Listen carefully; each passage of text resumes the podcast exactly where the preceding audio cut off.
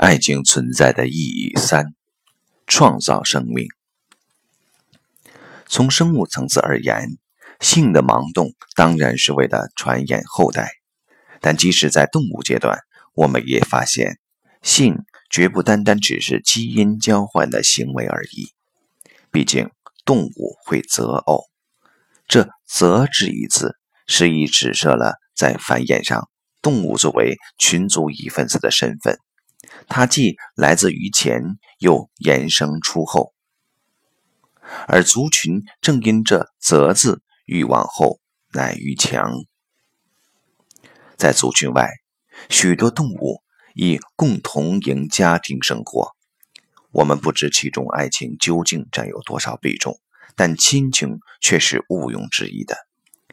而从动物到人，这“则”这家庭，则又有了。另一层次的转变。由于心理需求愈行重要，人终于出现爱情这个鲜明的人生课题。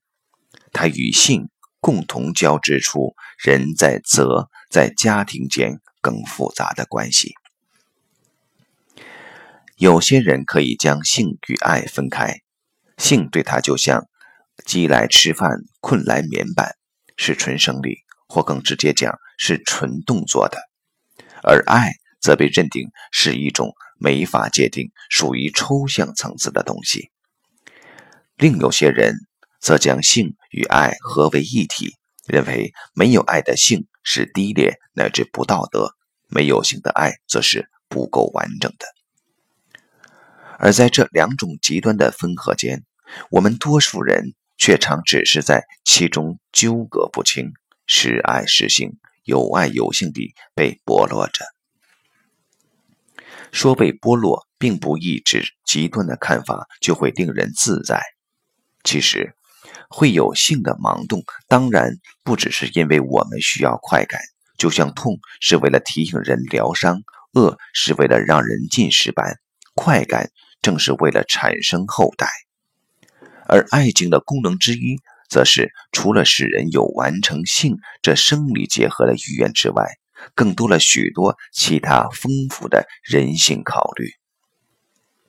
有了这样的考虑，才能保证两者基因的个性频率相符，使创造出来的生命在遗传学上所谓的混血优势外，还多了生命主体选择的优势。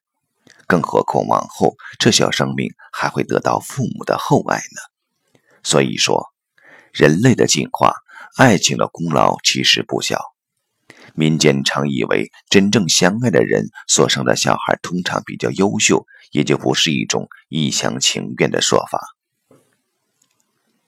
生命的繁衍绝对不是只在时间之流中让后代继续出现而已，它原有创造比自己更优秀生命的意义在。爱情。是以让我们在不知不觉中做了这样的选择，这点常被现代人忽略。而使得此对性与爱，我们就不可能将之当成不相关的两码子事来对待。当然，性与爱能结为一体，从创造生命的观点而言是最好的。然而，在生命的转化升华上，精神的超越是个更为重要的指标，因此一定要说没有性的爱是不够完整的，恐怕还不真正了解爱情的真意。